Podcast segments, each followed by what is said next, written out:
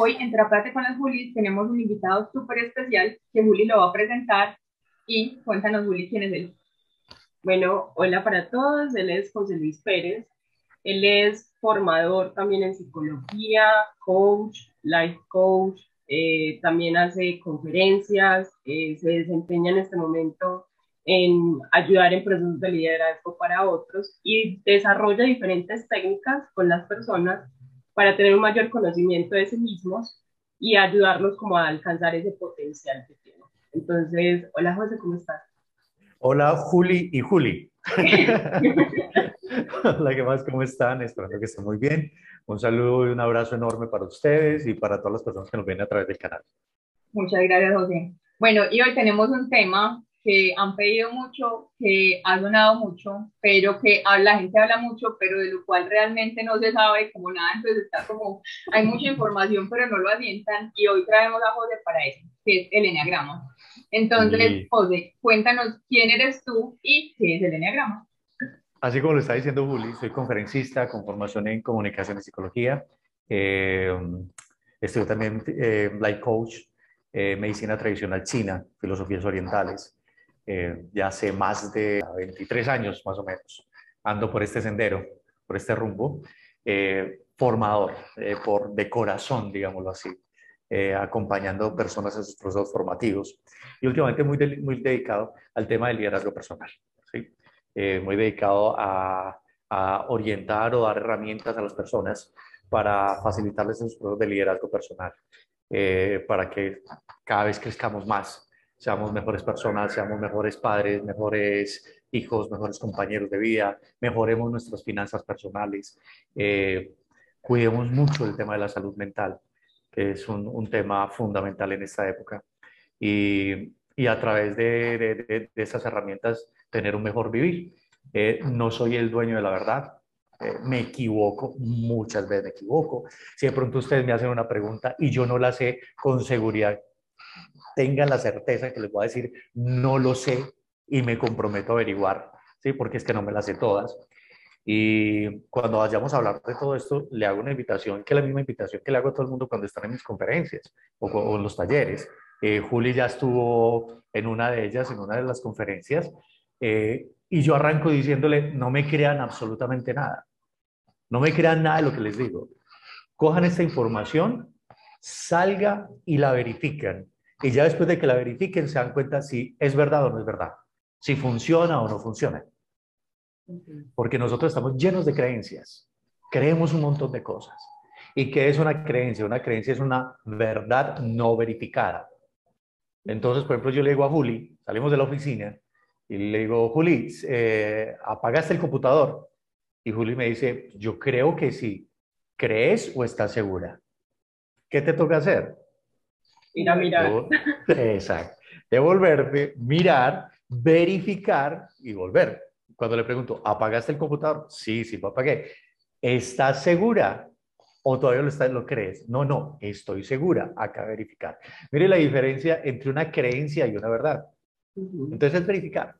La información que vamos a compartir es una información muy general eh, y la idea no es desmontar creencias para montar nuevas creencias. No, la idea es desmontar creencias para montar verdades. Entonces la invitación es que no me crean nada. Esta información, cójala con pinzas, vaya, la verifica y si funciona, fantástico, lo asume como una verdad. Y si no funciona, pues lo único que van a decir es, ese José Luis echaba carreta, qué cosa tan impresionante. y, listo. Y lo dejamos hasta ahí. Vamos a hablar hoy del eneagrama. El eneagrama, en mi concepto, en mi concepto, es una herramienta fantástica de autoconocimiento. Yo tengo una amiga española, ¿sí? Y ella me dice que el eneagrama es el que se encarga de sacarte toda la mierdecilla que tienes por dentro. Y le recuerda a uno que la mierda no huele bueno. Es decir, el eneagrama lo que hace es verte al espejo con todo tu lado de luz, pero también logras ver toda tu oscuridad, logras ver todas tus sombras, logras ver todo eso, todo eso feo que tenemos por dentro. Es que nosotros también tenemos cosas malucas por dentro. Y cuando vemos eso feo, no nos gusta, la verdad. No nos gusta. ¿Por qué? Porque es que es difícil aceptar nuestros errores, es difícil aceptar nuestros fallos, es difícil aceptar que, que, que, que, tenemos cosas que no nos gustan, que tenemos cosas malucas. Y el eneagrama, como herramienta de autoconocimiento, te, te quita el velo, te quita esa cortina y te muestra tal cual eres, si lo coges de buena manera, si lo coges de manera seria. El eneagrama en sus orígenes nace del cristianismo asiático y, ese, y, toda esa información se fue desplegando hacia el norte de Asia hasta llegar a Rusia. ¿Sí? Y partiendo del cristianismo asiático, tenía, se, se, fundamenta en los siete pecados capitales. Pero resulta que la palabra eneagrama dice n de nueve grama, del gráfico, nueve líneas o nueve, o nueve puntos de la gráfica. Entonces arranca basándose en siete pecados capitales. Pero entonces a esos siete pecados capitales le agregaron dos. Uno, característica de la energía de lo femenino y otro, característica de la energía de lo masculino. Ojo que estoy diciendo energía de lo femenino y energía de lo masculino, que es diferente a hombre o mujer. Una cosa es el género, el sexo, y otra cosa es la energía. Entonces, están los siete pecados capitales, gula, avaricia, envidia, todos esos son los siete pecados capitales, y le agregaron dos. Referencia de la energía femenina, vanidad. Y referencia de la energía masculina, miedo. Entonces cogieron los siete capitales, le sumaron vanidad y miedo. Pero eso seguía por allá con toda esta gente del cristianismo en Asia. Y allá llega un Oscar Ichazo, boliviano, eh, vaya, aprende todo esto, él es psiquiatra y trae esa información. Y coge esa información y dice, no, no, es que no, no, no le digamos que con referencia a los pecados, eh, esos son manifestaciones del ego. Entonces, Oscar Ichazo empieza a darle nombres a, a cada uno de los tipos de personalidad según el eneagrama o eneatipo. En base a esto, podemos decir que el eneagrama nos ayuda a identificar nuestro ego. Por supuesto. Ah, fantástica, fantástica la pregunta. Sí, porque es que, a ver, primero que todo desmitifiquemos el tema ego. Vamos a hablar del tema ego. Hay una cosa con respecto al ego. La gente y muchos coaches, muchos terapeutas, eh, mucha gente que está metido en, el tema de, de, liderazgo, ¿sí? También en el tema del liderazgo, se mantiene diciendo a la gente, debemos desmontar el ego, debemos eliminar el ego, el ego es malo. No, venga un momentico. El ego es necesario, papito. ¿Sí? El ego lo necesitamos. El ego es el que te permite a ti mostrar tu mejor versión. Nosotros nos mostramos lo mejor que somos por ego. El ego es como el miedo. La gente dice, no, es que debemos abolir el miedo. No, no, no. El miedo nos ha permitido a nosotros subsistir como especie. Si nosotros no tuviéramos miedo, no, no hubiéramos corrido de los depredadores y la raza humana no existiría. Pasaría un león y nosotros al lado del león sin miedo, ¿para qué? Somos almuerzo. Entonces el miedo hay que manejarlo, no hay que abolirlo, hay que aprender a manejarlo. Igual el ego, el ego hay que aprender a manejarlo. ¿Por qué? Porque es que el ego me va a permitir a mí sacar mi mejor, mi mejor versión.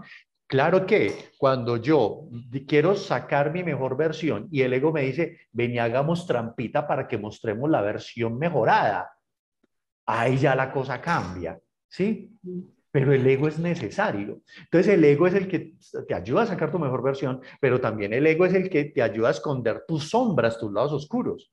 Entonces, cuando arrancas a ver el enneagrama, claro, sale todo ese ego con todas sus virtudes y todas sus cosas maravillosas, pero también sale con todas esas cosas oscuras, corroídas, eh, degeneradas y depravadas de cada uno de nosotros. Y, ahí ya, por supuesto, eh, ya, ya, ya, no nos gusta. Entonces, pues claro, cuando, cuando Ichazo habla de, del ego como esa manifestación del tema del enneagrama, eh, muchos, muchos eh, sintieron que les movió el ego. Pues como así, pues, voy a trabajar el enneagrama, entonces yo tengo ego. Y... Ahí llega Claudio Naranjo, chileno, que Claudio Naranjo se denominaba el, a sí mismo, no como el padre del enneagrama, sino como la madre del enneagrama. ¿Sí? Porque él dice, el padre es el que pone la semilla, pero la madre es la que gesta y le da forma al ser que nace.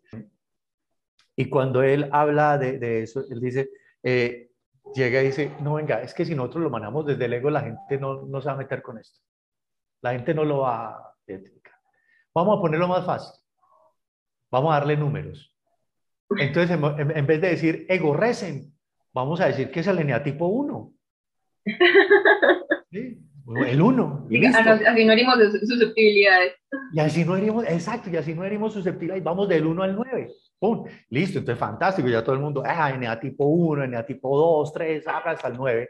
Pero claro, para alguien que no conozca de Enneagrama, uno decirle, vamos a hablar del Enneagrama y un te va a hablar del tipo 1. Y el que no conozca esto dice, este man de qué va a hablar. Como uno va creciendo en el transcurso de la vida, ese ego también se va como transformando. Ese enatipo puede cambiar en el transcurso del tiempo. Y según lo, lo aprendido y según lo experimentado, y por les digo, no me crean nada, verifiquen, ¿sí? Según lo aprendido y según lo experimentado, nosotros no cambiamos el eneatipo. Porque el eneatipo se, se genera eh, en las primeras etapas del desarrollo psicosexual del niño, es decir, entre los entre eh, eh, la, etapa previa al nacimiento y aproximadamente los siete años, ¿sí? Estamos hablando de todas esas etapas del desarrollo psicosexual del niño, donde hay cosas que nosotros no recordamos. Pero entonces, esas heridas emocionales están ahí. Entonces, mire que la herida, uno no, no, no borra la herida, uno sana la herida. ¿sí? Entonces, el eneagrama, uno no cambia de eneatipo, uno lo que hace es equilibrar el eneatipo. Es decir, yo, yo les dije ahorita, yo soy un 7.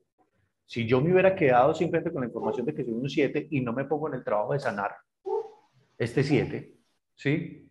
Eh, sería mentiroso, traicionero, eh, más bien vago, queriendo la vida fácil, eh, aventurándome a un montón de cosas. Mire, mire que todo eso no es bueno escucharlo, no es bueno escuchar que uno Yo tengo una opinión respecto a eso, porque hasta qué punto la gente se excusa entonces, es que este yo soy de Enneagrama, y entonces es ah. que así, y entonces Virgo y Capricornio confabularon a mi favor con el Enneagrama, y eso Es que ahí es donde viene el rollo. Es que, claro, el eneagrama me da unas características, me da unas virtudes. Por ejemplo, una virtud del 7. El 7 es espontáneo. El 7 eh, es, hasta divertido a veces. El 7 es ocurrente. El 7 tiene muchas, muy, buenas facilidades para el discurso, para hablar. Por eso me dedico a dar conferencias. Entonces, el 7 tiene una cantidad de, de cosas bonitas pero también tiene una cantidad de cosas oscuras. El 7 puede ser mentirosito, ¿sí? Eh, aplicar mucho la mentira, ¿sí? Y eso no es bueno, eso no es chévere. Entonces, ah, no, no, yo soy mentiroso porque soy un 7. No, no, venga. Por, por ser 7 usted no tiene por qué ser mentiroso, usted puede sanar eso. ¿Sí? Pero eso sí, venga, fortalezca estas otras cosas. Entonces vamos, vamos a ir a, viendo es, es, eso chévere y eso no tan chévere de cada uno de, de los eneatipos. ¿Empezamos de una vez? Sí. Listo. Cuando nosotros arrancamos a hablar de eneagrama y arrancamos a hablar de los eneatipos, eh, se da, eh, la gente empieza a encasillarse. Y aquí la idea no es que nos encasillemos. Aquí la idea es que nos identifiquemos. ¿Sí? Entonces, está, hay nueve eneatipos y resulta que cada uno de esos eneatipos tiene tres subtipos. Subtipo conservación, subtipo sexual y subtipo social. Esos tres subtipos. ¿A qué hago referencia con los tres subtipos? Que cada uno de los eneagramas puede variar su patrón de comportamiento acorde al subtipo. Me explico bien, para, para aclarar el tema de los subtipos. Un león caza una cebra. Si el león se come una parte de la cebra y el resto de la cebra la lleva a una cueva y la guarda en caso de que a futuro haya una escasez, tenga hambre, tener donde comer. Ese comportamiento es conservación.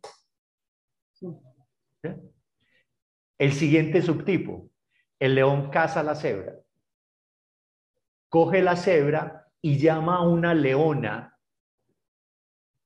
con la que él se sienta bien y tranquilo y le dice, comámonos entre los dos esta cebra. Ese es el subtipo sexual.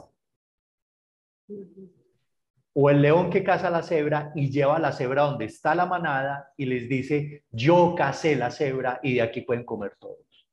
Ese es el subtipo social.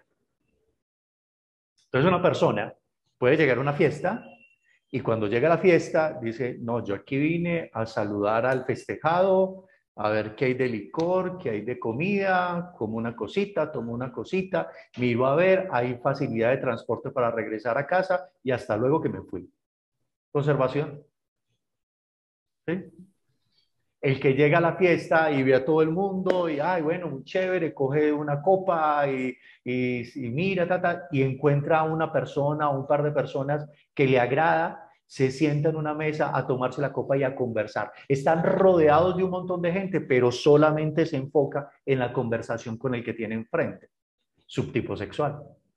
O el que llega a la fiesta y, ¿qué hubo muchachos? ¿Qué más? ¿Bien o no? Trago para todo el mundo, comida, y hace el corrido. Subtipo social. ¿sí? Entonces, cada, el comportamiento está muy dado por el subtipo. Sí. Vas a hacer este paréntesis ahora sí hablar de los eneatipos. La invitación a la gente, y es que vamos a, mirar, a tener muy en cuenta lo que sería la motivación en nosotros mismos. ¿Qué es lo que me motiva a mí a comportarme de cierta manera? Esa motivación es la que determina el, el eneatipo. Porque hay gente que busca su eneatipo a base de su comportamiento pero es que el comportamiento tiene una motivación. ¿Sí? Es decir, yo, yo, yo me estoy comiendo algo y llega Juli, cualquiera de las dos Julis, llega y me dice, y, y, me mira ese, supongamos estoy comiendo una hamburguesa, y me mira la hamburguesa como con ganas. Entonces yo llego y volteo. ¿Qué? Pues no es mía, ¿sí? Ese girarme puede tener varias motivaciones. Si yo me volteo, es simplemente para que Juliana no me vea masticar porque mastico muy feo.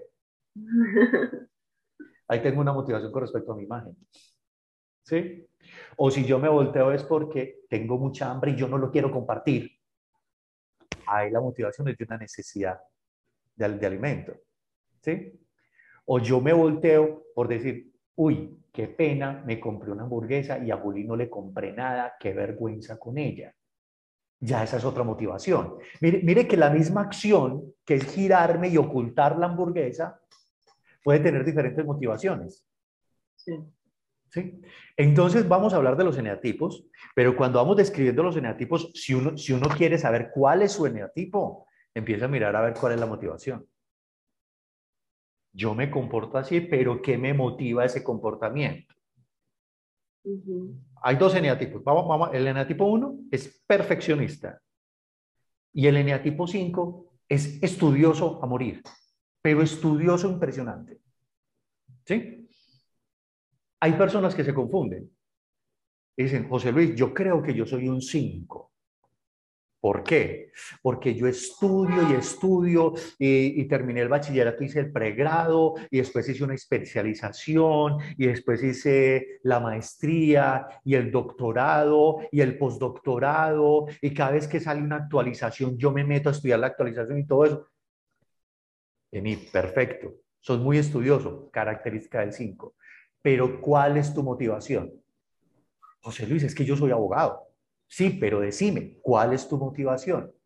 O sea, yo necesito estar actualizado, yo necesito desarrollar mi profesión de una manera perfecta. Entonces tu motivación no es acumular información, que esa es la motivación del 5. Tu motivación es perfeccionarte en tu oficio, que esa es una característica de un 1.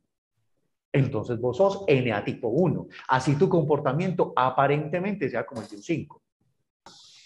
Hay tres grupos. Los nueve eneatipos o los nueve tipos de personalidad según el enneagrama, los podemos dividir en tres grupos. ¿sí?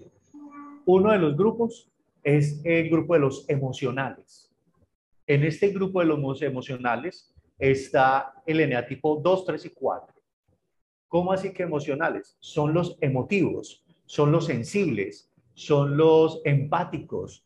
Em, se conectan muchísimo con el drama, se conectan muchísimo con, con el dolor, con la angustia. Son, somos sensibles a todas las expresiones humanas. Ese es el grupo de los emocionales. Hay otro grupo que es el grupo de los mentales.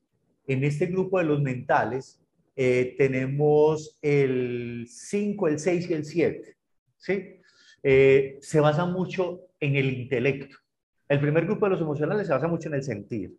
Este, este segundo grupo, que son los mentales, se basa mucho en el intelecto. Eh, utilizan mucho la mente para, para analizar la situación y ver qué es lo que hay que hacer y cómo hay que hacerlo.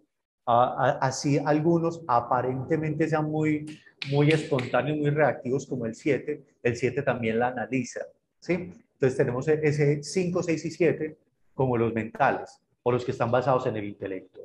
Y tenemos el grupo de 8, 9 y el 1, que recuerden que los emocionales arrancan a partir del 2. Entonces 8, 9 y 1 eh, son los viscerales, son altamente instintivos, son muy reactivos. Entonces sabemos que dentro de todo el enneagrama, del 1 al 9, tenemos 3 que son emocionales, 2, 3, 4. Tenemos 3 que son mentales, 5, 6, 7. Y tenemos 3 que son viscerales, 8, 9 y 1. Bien, vamos a arrancar con el eneatipo 1. ¿sí? El eneatipo 1 es el, el eneatipo, eh, el perfeccionista. ¿sí? El eneatipo 1 es el perfeccionista. Este eneatipo 1 es el que quiere o el que intenta tener todo en orden, todo en su puesto, todo en su lugar, cada cosa eh, en su línea. Eh, es muy enfocado al objetivo, es muy enfocado a la meta, muy enfocado al resultado, pero eh, todo eso lo busca a través de la perfección, ¿sí? Que todo sea perfecto. Exacto. Su pecado es eh, la ira. El pecado del uno es la ira. ¿Por qué? Como es perfeccionista y lo quiere todo perfecto y se da cuenta que en este plano existencial nada es perfecto. Y eso da piedra, eso da rabia, ¿sí? Y sobre todo cuando, cuando se está trabajando y uno delega y uno quiere que lo que la persona está haciendo, lo que el otro está haciendo, lo haga tan bien como lo haría uno mismo y uno se da cuenta que no lo hace tan bien como lo hace uno y le da ira. ¿sí? Entonces el perfeccionista, el uno, el eneatipo uno, que es el perfeccionista, se conecta mucho con el pecado de la ira. ¿sí? Eh, digamos, son mal genios. Pero casi siempre es porque no soportan el desorden, no soportan que, que las cosas no funcionen como quieren funcionar. Tiene una necesidad y esa necesidad es sentirse buenos y justos. ¿sí? Eso es lo que quiere. utiliza la perfección, utiliza la, el ser perfecto como una estrategia para sentirse bueno y para sentirse justo. Ese uno eh, tiene una cosa fantástica y es que como es tan perfeccionista, en su mente también tiene unas estructuras que no le permite o que le dificulta en algún momento saltarse eh, los límites de lo ético. Pero resulta que dentro de ese perfeccionismo y dentro de ese lograr el objetivo y dentro de ese enfoque y dentro de ese ganas de sentirse y verse bueno y justo, eh, la ira hace parte de su sistema. Entonces, claro, el uno va, en busca de eso y, en medio de eso genera muchas rencillas, genera mucho, mucho resentimiento en su entorno. ¿Por qué? Porque él perfectamente le puede decir, si es un jefe, por lo general los unos son cargos eh, jefes, son directivos, son coléricos, ¿sí? Eh, ese uno, por lo general, como busca la perfección y ve que a alguien no le funciona, le dice, ¿sabe qué, papito? Este, este trabajo no es para usted, usted no cumple el perfil, me da favor y pase la carta de renuncia o le paso la carta de despido, porque no. Y eso al otro no le gusta, pero te la plantea de frente. ¿Por qué? Porque es que no estás haciendo tu trabajo de manera perfecta. Y aquí lo queremos perfecto. Entonces, mira cómo es. Un uno con los hijos, el uno con los hijos, una cosa impresionante. Es que el uno con los hijos quiere que el hijo eh, tenga los cuadernos impecables, tenga los cuadernos organizados, saque buena nota, el uniforme impecable, que, que, cuando va a recibir las notas al colegio le hablen bien de su hijo. Es decir, el uno tiene eso. Entonces, claro, genera una presión impresionante sobre sus hijos. Trabajar al lado de un uno es una cosa fantástica. ¿Por qué? Porque eso te garantiza que la persona está dando lo mejor de sí, que te garantiza que la persona va a ser organizada, metódica, estructurada, mejor dicho, te garantiza que la empresa va por muy buen camino, te garantiza orden, trabajar al lado de un uno. Pero al uno hay que aprender a manejarle el genio. ¿Por qué? Porque se la ira. Bueno, yo tengo un pare, porque es que tú empiezas a describir características de los números ahorita, ya del 5, después del 7, después, y yo siento, pues yo ya sé cuál es mi enagrama, pero yo siento que tengo todo de todo mezclado como un salpicón. No, y aquí la niña también, porque si tú supieras del enneagrama de Julito y dices, ¿en serio qué es el enneagrama? Pues por, por las curvas. Bueno, pero venga que aquí hay algo bien chévere, partiendo de tu comentario, y es que nosotros no somos 100% un eneatipo. Ok. Eh, en la figura del enneagrama está el círculo, ¿sí? Es un círculo. Y en ese círculo están los diferentes eneatipos puestos.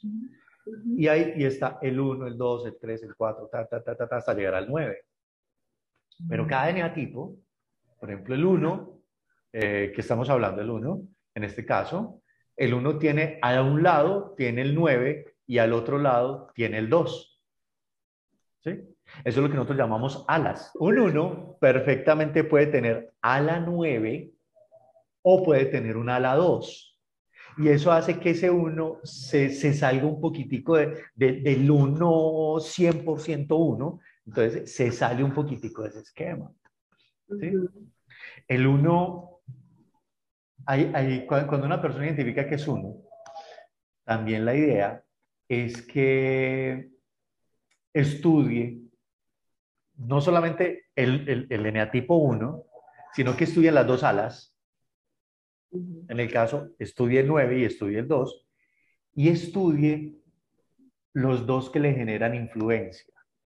El que lo descentra o el que lo pone en un estado insano o el que lo centra y lo pone en un estado sano.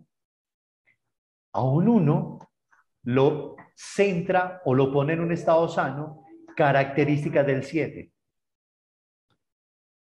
Es decir, el 7 es despalomado, espontáneo, divertido, suelto, relajado. Cuando el 1, que es perfeccionista, que es metódico, que es así, y que es iracundo, le agrega a su vida un poquitico de relax, un poquitico de, de espontaneidad, de diversión, de riamos, ese uno se equilibra y empieza a hacer algo muy chévere. Ahora, ese uno el que lo descentra, el que lo desubica, es el 4. Cuando el 1, y característica del 4 es que el 4 es melancólico, el 4 quiere sentirse único y especial, pero como ve que todo el mundo es único y especial, entonces entra en melancolía, en tristeza y todo eso. Y cuando el 1 se aburre, es decir, cuando el 1 se conecta con esa parte melancólica del 4, con esa parte oscura del 4, que es la melancolía y el pesimismo, cuando el 1 se pone así, ese uno es aburridor. A morir. ¿Por qué? Porque imaginen una persona que es perfeccionista, metódica, iracunda y, y su mal depresivo. Entonces nosotros no somos un 100%, no somos un 100% un eneatipo, pero si hay uno que nos domina más que el resto. Vamos con el eneatipo 2. El eneatipo 2, el nombre es el ayudador. El pecado del 2 es el orgullo. ¿Y qué es lo que necesita? ¿Cuál es la motivación para un eneatipo 2? Sentirse querido y deseado. Pero aquí, miren el comportamiento. uno dice, el 2 es el ayudador, fantástico, qué rico, que uno lo distingan o lo, vean como el ayudador, ¿sí? Por que es que el ayudador ayuda por interés. ¿Cómo así? ¿Cuál es la motivación? Sentirse querido y deseado. Para sentirse querido y deseado necesita generar vínculos, es decir, relacionarse. Pero para que lo quieran y lo deseen, utiliza como estrategia ayudar. Entonces, claro, como yo ayudo a la gente, la gente va a sentir que es rico quererme a mí y desearme tener cerca porque yo les ayudo. Entonces, ayuda a los demás con la única intención de que los demás lo quieran y lo deseen ellos. Aparentemente, el 2, que es el ayudador, sería un eneatipo fantástico, pero cuando uno dice, no, es que ayuda es porque, porque tiene un vacío afectivo y necesita sentirse querido. El 2 se centra con la influencia del 4 y se descentra con la influencia del 8. ¿Sí? Entonces, el 2 cuando recibe las características positivas del 4, es decir, las características positivas de un 4 es que es único y especial, quiere las cosas bellas, quiere las cosas buenas, quiere las cosas bonitas, quiere las cosas diferentes al resto. Ese 2 arranca a ayudar muy desde el corazón, digámoslo así, ¿sí? Cuando, cuando, cuando encuentra autenticidad en, a la hora de ayudar. Pero cuando el 2 se coge características del 8 y coge las características negativas, las características oscuras del 8, que la característica oscura del 8 es que es dominante, ¿sí? Es altamente dominante. No es agradable ese 2, porque ese es el 2 que dice, no, no, momentico, es que recuerda que el que te ayudó fui yo. Entonces, valórame y tenme aquí. Soy dos. y quiere dominar la situación y casi que le restrega a la gente, vea, yo domino la situación porque es que yo soy el que les ayudé. Y así restregándoles la situación en la cara. ¿sí? Las alas del 2 es el 1 y el 3. Es decir, el 2 a la 1 es el que te quiere ayudar, pero es perfeccionista. Entonces incluso te dice, venga, yo le ayudo, pero déjese ayudar porque es que yo soy el que le ayuda de verdad. Yo soy el que, el que le va a poner esto a funcionar como debe funcionar. Entonces, mire, eh, mire, ese dos perfeccionista, o sea, es, incluso ayuda con método y con estructura y estrategia y déjese ayudar. Y si la persona dice, no, no, ¿sabes qué? Ya me ayudaste suficiente, dije así, ¿cómo así que dije así? Yo vine para ayudar y yo hago esto completo. Y hasta se enoja. ¿Sí? A la 1. El 2 a la 3, el 3 es el triunfador. ¿Sí? El pecado del 3 es la vanidad. Entonces, claro, el 2 a la 3 es el que dice, yo te ayudo, y cuando salgas adelante y cuando salgas triunfador, recuerda que yo fui el que te ayudé. Reconócemelo, ¿sí? Te ayudé y triunfaste gracias a mí. mire, mire, la característica del ala. Estoy, hablando en términos muy generales, pero es, es, como para, para, para, intentar ser lo más didácticos posibles con esto. Ese dos es el orgullo, el ayudador, altruista, pero en el fondo lo que necesita es sentirse querido y deseado. Vamos con el eneatipo 3. El eneatipo 3 es el triunfador, ¿sí? El ganador. Estamos hablando de los siete pecados capitales y hablamos de los siete pecados capitales más vanidad y miedo, que son características de lo femenino y de lo masculino. El 3, el triunfador, el pecado es la vanidad. ¿Y qué es lo que motiva a una persona a ser triunfador? Ser reconocido y ser admirado. ¿sí? Por ejemplo, solamente por dar un ejemplo, cuando empieza a construirse esa personalidad 3 o esa personalidad del eneatipo triunfador, simplemente el niño llega con una buena nota y uno, ay, tan bello mi hijo, tan lindo, yo soy tan orgulloso de ti. Y el día que el niño saca mala nota, el papá es, ¿qué pasó aquí? ¿Qué es esto? Pues, estudiamos, hermano, estudiamos. ¿Y qué es esta nota? Entonces el niño en su inconsciente dice, mi papá me reconoce mi papá me admira, mi papá se siente orgulloso de mí solamente cuando traigo buenas notas. Entonces empieza a sentir la necesidad de, de, ser reconocido y admirado. Entonces empieza a esforzarse solamente con el propósito de triunfar para que lo reconozcan, para que lo admiren, para que se sientan orgullosos. Entonces, por ejemplo, cuando practica un deporte, quiere ganar. No por el ánimo de, de, de, competir o de superarse o de mejorarse. No, quiere ganar porque sabe que a través del triunfo, a través del ganar, va a ser reconocido, admirado y va y va a generar orgullo en su entorno. Y cuando pierde, se enoja, no le gusta perder, ¿Por qué? Porque siente que si pierde, no lo van a amar. Entonces alguien dirá, el 3 es el triunfador, fantástico, qué NA tipo tan chévere. No, amiga, no, no, es tan chévere. ¿Por qué? Porque su objetivo es triunfar. Pero triunfar no por, por, por, el, por porque qué rico, sino porque triunfar, a ver, yo ya gané, tengo el trofeo, ¿quién me está mirando? ¿Quién me aplaude? Ese 3 tiene dos alas, ala 4 y tiene ala 2. Cuando el 3 tiene a la 2, este dice, yo te ayudo, pero es para ganar. O sea, su objetivo es ganar. Sigue siendo triunfador, pero puede ayudar a otros. O ese triunfador, a la 4, es el que busca eh, alcanzar el triunfo, alcanzar lo, lo, quiere, lo que quiere lograr a través de mostrarse diferente, único, especial. El 3 se centra con las características del 6. El 6 es el que va a la segura. El 6 es el seguro. El 6 es el, el que la duda y el que busca seguridad. Cuando el 3, que busca el triunfar, ser triunfador, le pone a su método seguridad, empieza a frenar ese afán de triunfar simplemente por triunfar y empieza a hacer las cosas seguras. Y ahí es cuando se mide. Es decir, un 3 que no tenga esa influencia del 6, perfectamente puede ser un piloto de Fórmula 1 que no le importa estrellarse y de pronto perder la vida. Mientras que ese 3, que sí ha recibido la, influencia del 6 y compite en automovilismo, en Fórmula 1, dice, venga, para ganar, lo primero que tengo que hacer es terminar la carrera. Y si quiero terminar la carrera, no me puedo estrellar. Entonces, mira que el pensamiento es diferente. ¿sí? un 3, competidor de automovilismo de Fórmula 1, que no tenga esa influencia del 6, dice, a esto le meto chancleta, a esto le meto acelerador y madre, y si me tengo que llevar uno por delante, me lo llevo. Sí. ¿Sí? Y le da, y, a lo mejor gane mucho, pero también se va a estrellar un montón. ¿Por qué? Porque es que le da con todo.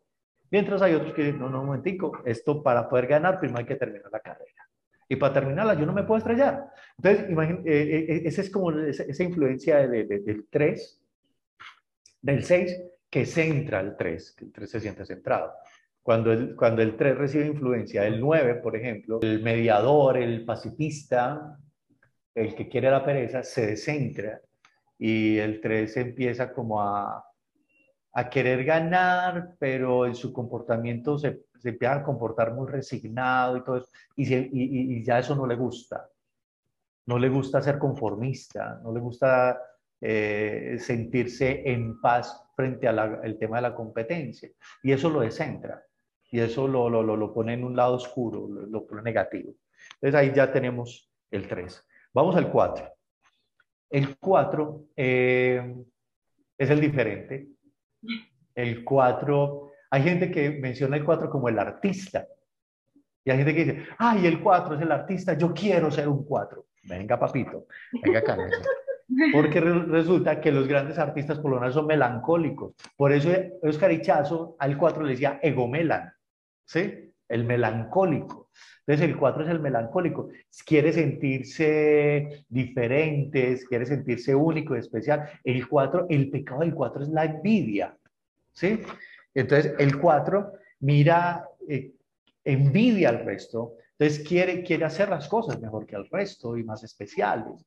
Entonces, estamos en época de Halloween. Yo estoy en un cuarto piso y al frente tengo un edificio y el, cuarto piso del edificio puso una calabaza de Halloween.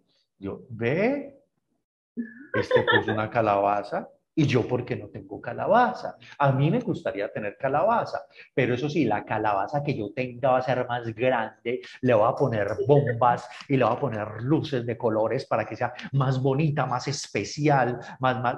Entonces mira cómo ese 4 se descentra y resulta que no consigue el impacto que quería conseguir con esa calabaza tan diferente, tan única y tan especial. Y cuando ve que no consigue el impacto, como su necesidad de sentirse único, especial, y no lo vieron de esa manera, lo vieron como una calabaza más, me deprime. ¿Qué estoy haciendo mal?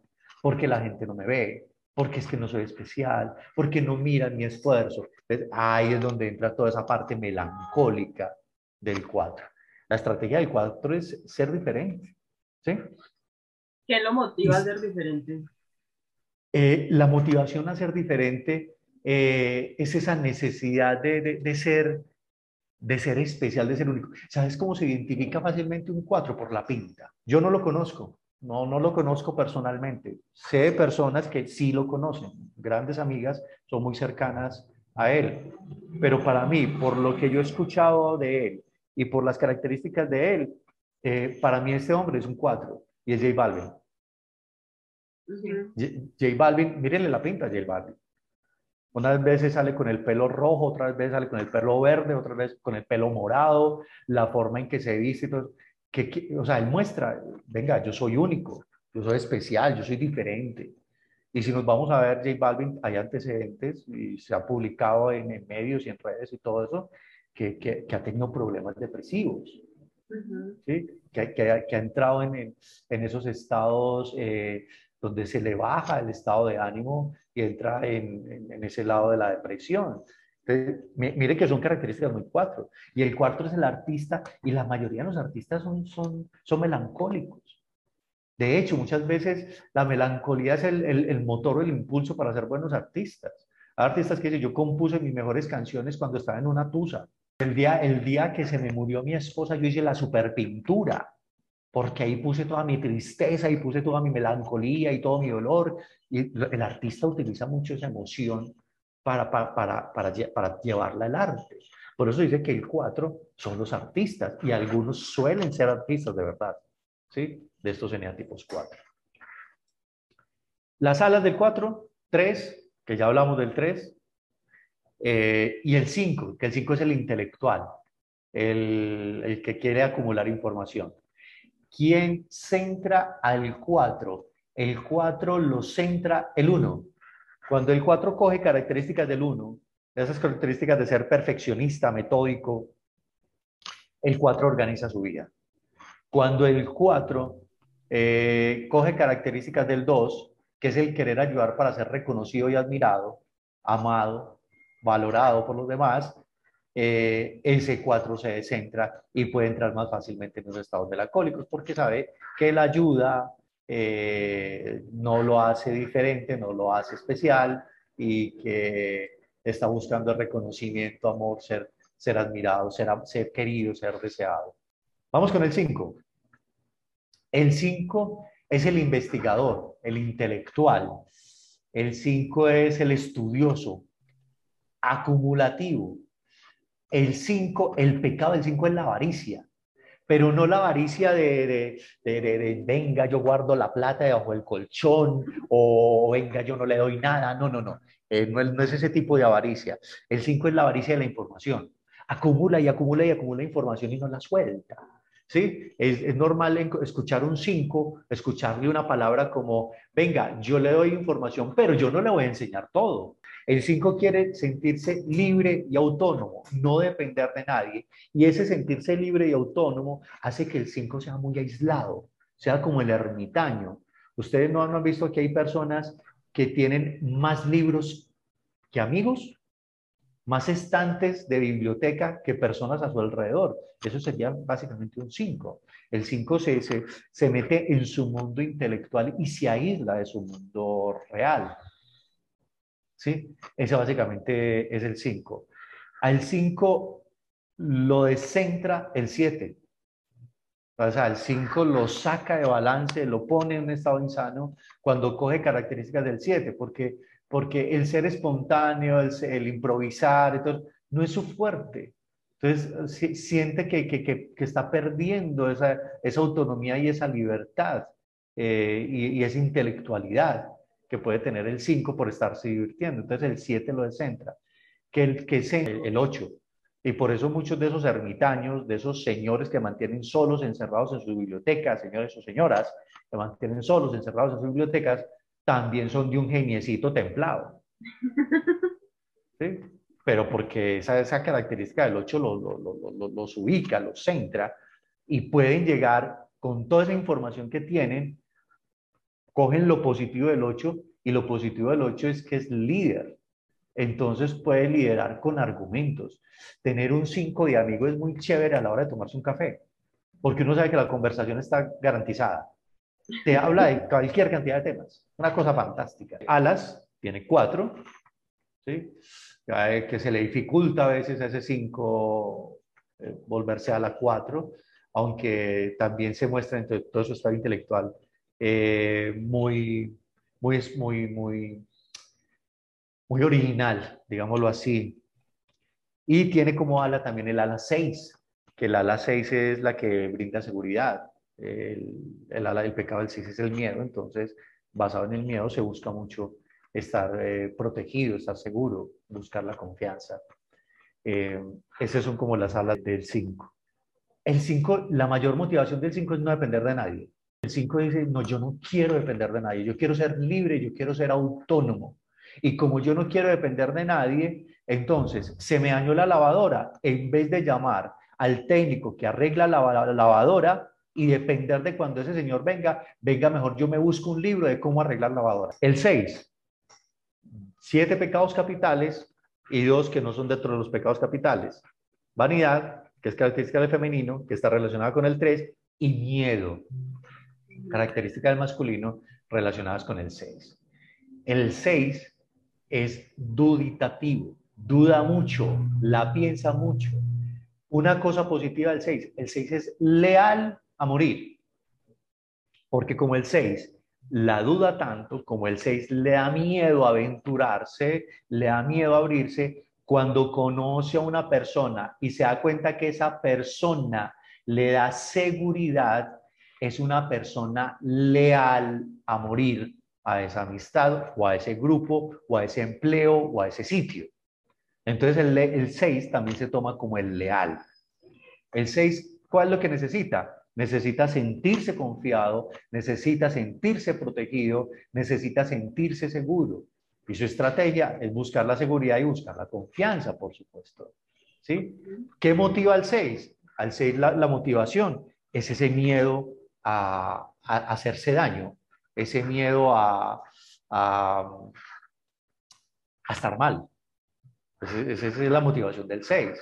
Entonces el 6 es el que va a cruzar la calle, mira para un lado, no viene ningún carro, mira para el otro, tampoco viene ningún carro, y antes de dar el paso vuelve a mirar para abajo a ver si viene otro carro. es decir, mira varias veces, no viene ningún carro y de todas formas está mirando antes de dar el paso. Ese es un 6. Ir de copiloto de un 6 es una cosa fantástica. Porque uno va sentado y el 6 está manejando y uno sabe que ese carro tiene gasolina, las llantas tienen buen aire, no le, no le falta agua, no le falta aceite, va a respetar los semáforos en rojo, no va a ir en exceso de velocidad, te va a exigir que te pongas el cinturón. Es decir, eh, ir al lado del 6, uno dice, aquí voy seguro, si quiero me puedo dormir tranquilo y yo sé que, que no me va a despertar ninguna sorpresita. ¿Sí? ¿Por qué? Porque es que el 6 es seguro. El miedo hace que sea muy seguro. Las alas del 6, el 5, que es el que tiene toda esa información, y el 7, ¿sí? que es el espontáneo. Cuando el 6 coge a la 7, es, algo chévere, porque busca la seguridad, pero, pero también es chévere, espontáneo, se comporta de una manera muy, muy, muy deliciosa. Eh, ¿Qué descentra al 6? Al 6 lo descentra el 3. Cuando el 6 quiere buscar ser triunfador, se sale desde de, su estado de seguridad y lo alberga el miedo. Punto, lo, lo descentra. Ahora, cuando el 6 encuentra la paz que aporta el 9, el 9 es el que busca la paz interior, la paz que aporta el 9, el 6 se centra y empieza a fluir de muy buena manera porque sabe que está bien, que no hay nada que temer, estoy en paz. Entonces no, no, no hay peligro, no hay riesgo. Entonces ahí el 6 empieza a centrarse. Vamos con el 7 presente. Eh, el 7 es el entusiasta, el, dice el epicúreo, ¿sí? por decirle el entusiasta. ¿Cuál es el pecado del 7? El pecado del 7 es la gula. La gula la hemos relacionado a comer mucho, pero no es la gula de comer mucho, es la gula de, hacer un montón de cosas. El 7 quiere, quiere, quiere de todo y de todo un poquito, ¿sí? Entonces, el 7 está en un paseo, ya está pensando dónde será el próximo paseo. Está en un lugar y ya está pensando para dónde vamos después. ¿sí? Está comiendo, está en el almuerzo y ya está pensando qué van a hacer en la comida. El 7 es, es, gula, es gula, quiere mucho, mucho. El 7, por ejemplo, le gusta una canción y te pide que le ponga la canción. Y a los 5 minutos te pide nuevamente la canción. Y a los 10 minutos vuelve y te pide. ¿Qué centra el 7? Lo centra el 5. Es decir, cuando el 7 empieza a recibir información, empieza a intelectualizarse, dice, venga un momentico, yo no puedo estar picando por aquí, por allá, yo tengo que enfocarme, centrarme, yo tengo que darle contenido a mi discurso. Y ahí se empieza a centrar el 7. ¿Cuándo se descentra el 7? Con las características del 1. Porque el 7, siendo tan espontáneo todo eso, quiere ser rígido, quiere ser ordenado, quiere ser estricto y se le vuela el mal genio peor que un 1 y se, se vuelve fastidioso. Sí, uno dice, no, qué pereza, este tipo amaneció un genio horrible, pero es porque es un 7 queriendo ser perfeccionista y no lo logra. Las alas son ala 6, cuando el 7 busca la seguridad, bien, chévere, y ala 8.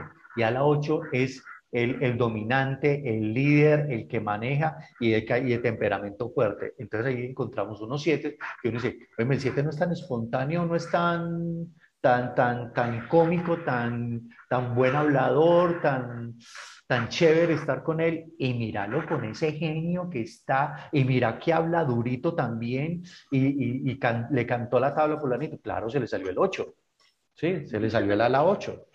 Entonces ahí, ahí tenemos el 7. La motivación del 7, sentirse contento, satisfecho, pero principalmente no quiere dolor. El 7 no quiere que le duela. Entonces el 7, cuando ve que viene una situación que le va a generar dolor, se va, se abre. ¿Por qué? Yo no quiero que me duela. Entonces, cuando el 7 lo llama a la novia y le dice, mi amor, tenemos que hablar. Hasta ahí lo vio. Ese 7 se le desaparece. ¿Por qué? Porque él dice, no, si me dicen tenemos que hablar, eso me va a doler y yo no. Esta mujer hasta aquí me vio. Cambia el celular, cambia el correo electrónico, se cambia de ciudad, hace cualquier cosa, pero no da cara. Mire esas características, algunas muy chéveres, otras no tan chéveres. Vamos con el 8. El 8 es el dominante, es el jefe, es el, el, el que manda, el que domina, es de carácter fuerte, eh, es líder, el 8 defiende a su manada. Cuando hay un grupo y llega alguien a agredir al grupo, el que se pone enfrente y da la cara, ese es un 8. ¿Sí? O sea, el 8 es fortaleza. ¿Qué es lo que pasa? Un 8 descentrado hace lo que no hace un 1. Se salta la barrera de lo ético. Entonces, el 8 perfectamente, así como puede ser un gran líder, un 8 perfectamente puede ser un gran delincuente. ¿Sí?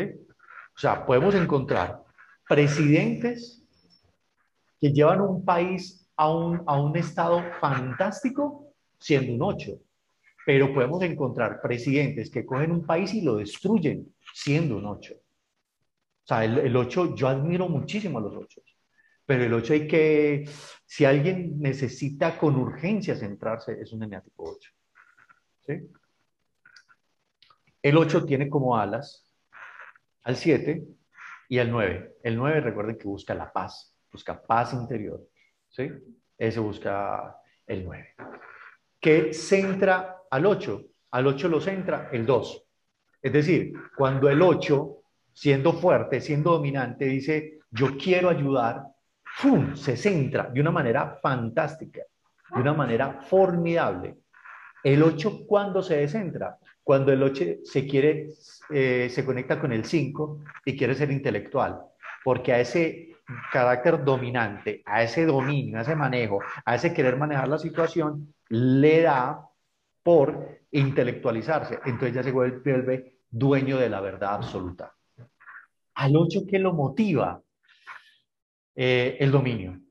Él quiere ser fuerte, quiere ser capaz. Él no quiere ser débil. ¿Sí? Un 8 perfectamente te mira los ojos y te dice, no me mandes. No me gusta que me domines.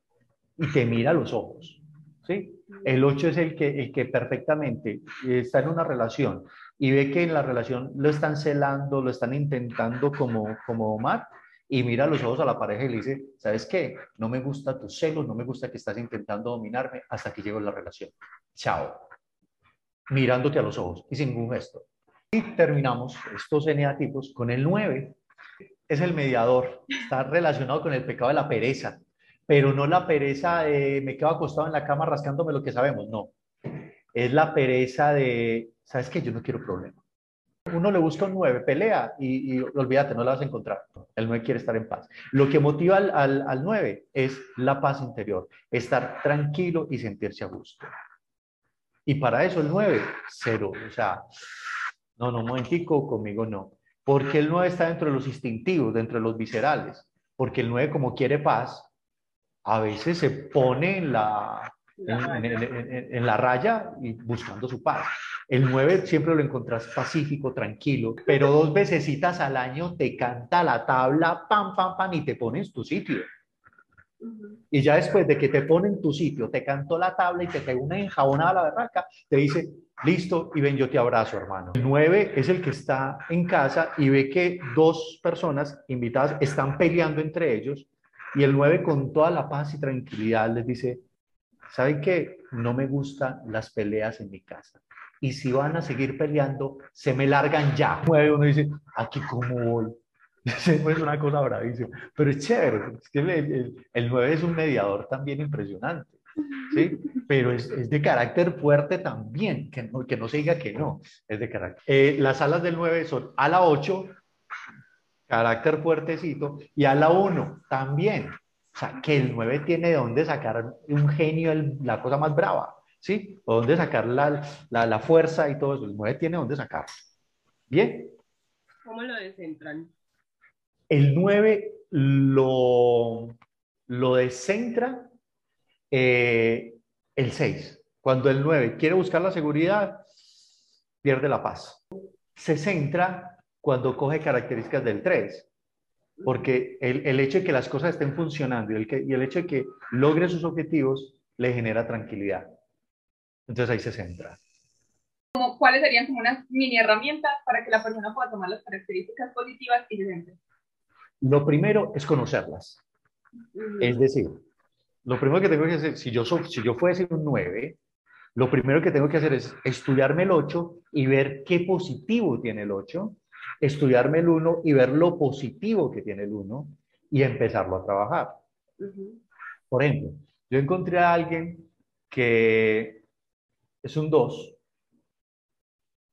pero, pero no le estaba funcionando las cosas. Cuando, cuando fui a su casa, vi un desorden impresionante, pero impresionante. Y vi que, que, que, no, se no se podía centrar esta persona. Lo primero que le dije es, ¿sabes qué? Arranquemos por organizar tu casa. ¿Cómo así? Vení, mostrame los closets. Y le saqué una, una, camisa. ¿Cuánto hace que no te pones esta camisa? Porque la vi por allá en el rincón como, como toda arrugada y toda empolvada. ¿Cuánto hace que no te pones esta camisa? No, pues esa camisa no me la pongo hace como, un año y todavía la tenés aquí. A ver, papito, vamos a ponernos en la tarea de empezar a limpiar esto y empezar a organizar. Vamos a votar, sin mentirles, votó alrededor de 16 bolsas de esas grandes negras que se utilizan para basura, mm. de cosas acumuladas. Cuando empieza a haber orden en su casa, el, escritorio del, del, computador, de la pantalla del computador, tenía toda la pantalla llena de iconos. Nos pusimos toda una tarde a poner esos iconos y meterlos en carpetas y ponerlos en un archivo particular. Ese tipo le empezó a funcionar la vida de una manera impresionante. Y esas características de ven, organiza tus carpetas, ven, organiza tu casa, saca todo eso que acumulas y que no utilizas. Todo eso son características de un uno. Entonces, claro, cuando uno conoce las características positivas del uno, las aplica y características positivas del 8 y las aplica, empiezas a darte cuenta que como 9 te potencializas impresionante y logras conectarte con las características del 3, que es la que te permite alcanzar el objetivo, cumplir con la meta, triunfar. ¿sí? José, ahora quiero que nos cuentes cómo las personas te contactan, si haces terapias para otras personas o solamente estás dedicado a hacer conferencias grupales. Bueno, Terapias sí estoy haciendo en este momento por motivos de, viaje y por motivos de, la dinámica mía personal. Estoy haciendo mucha terapia virtual. ¿Cómo me contactan? Me pueden contactar perfectamente a través de mis redes. Mis redes es José Luis Pérez TL. T de transformación y L de liderazgo. Arroba José Luis Pérez TL. Me encuentran en YouTube. tengo algunos videos de Neagrama les puede servir. ¿sí? Eh, me encuentran en, Instagram y en Facebook. Me encuentran bajo, bajo eso. Y ahí está mi número telefónico, me pueden contactar fácilmente. José, muchas gracias. Yo creo que explicaste excelente. claro. Pues porque cuando uno le entregan el libro del enneagrama, uno es como, ¿y qué hago con esto? Pues, ¿y cómo aterrizo? Porque hay unos libros que de verdad yo no sé si la gente ha pero yo que buscan información para unas Biblias, unas paigantes. No, total. Y es una cosa, un lenguaje que nadie entiende. Entonces lo aterrizaste súper bien, súper claro. Gracias de verdad por aceptar la invitación, por estar aquí, por hacer parte del proceso. Bueno, a ustedes mil, mil gracias por la invitación. Muchísimas gracias por acompañarnos. Recuerden que siempre tienen información de valor y esta información es para que puedan acceder a diferentes tipos de terapia sin que tengan que ir a experimentar necesariamente, sino que sepan con qué resuenan y con qué no. Los esperamos.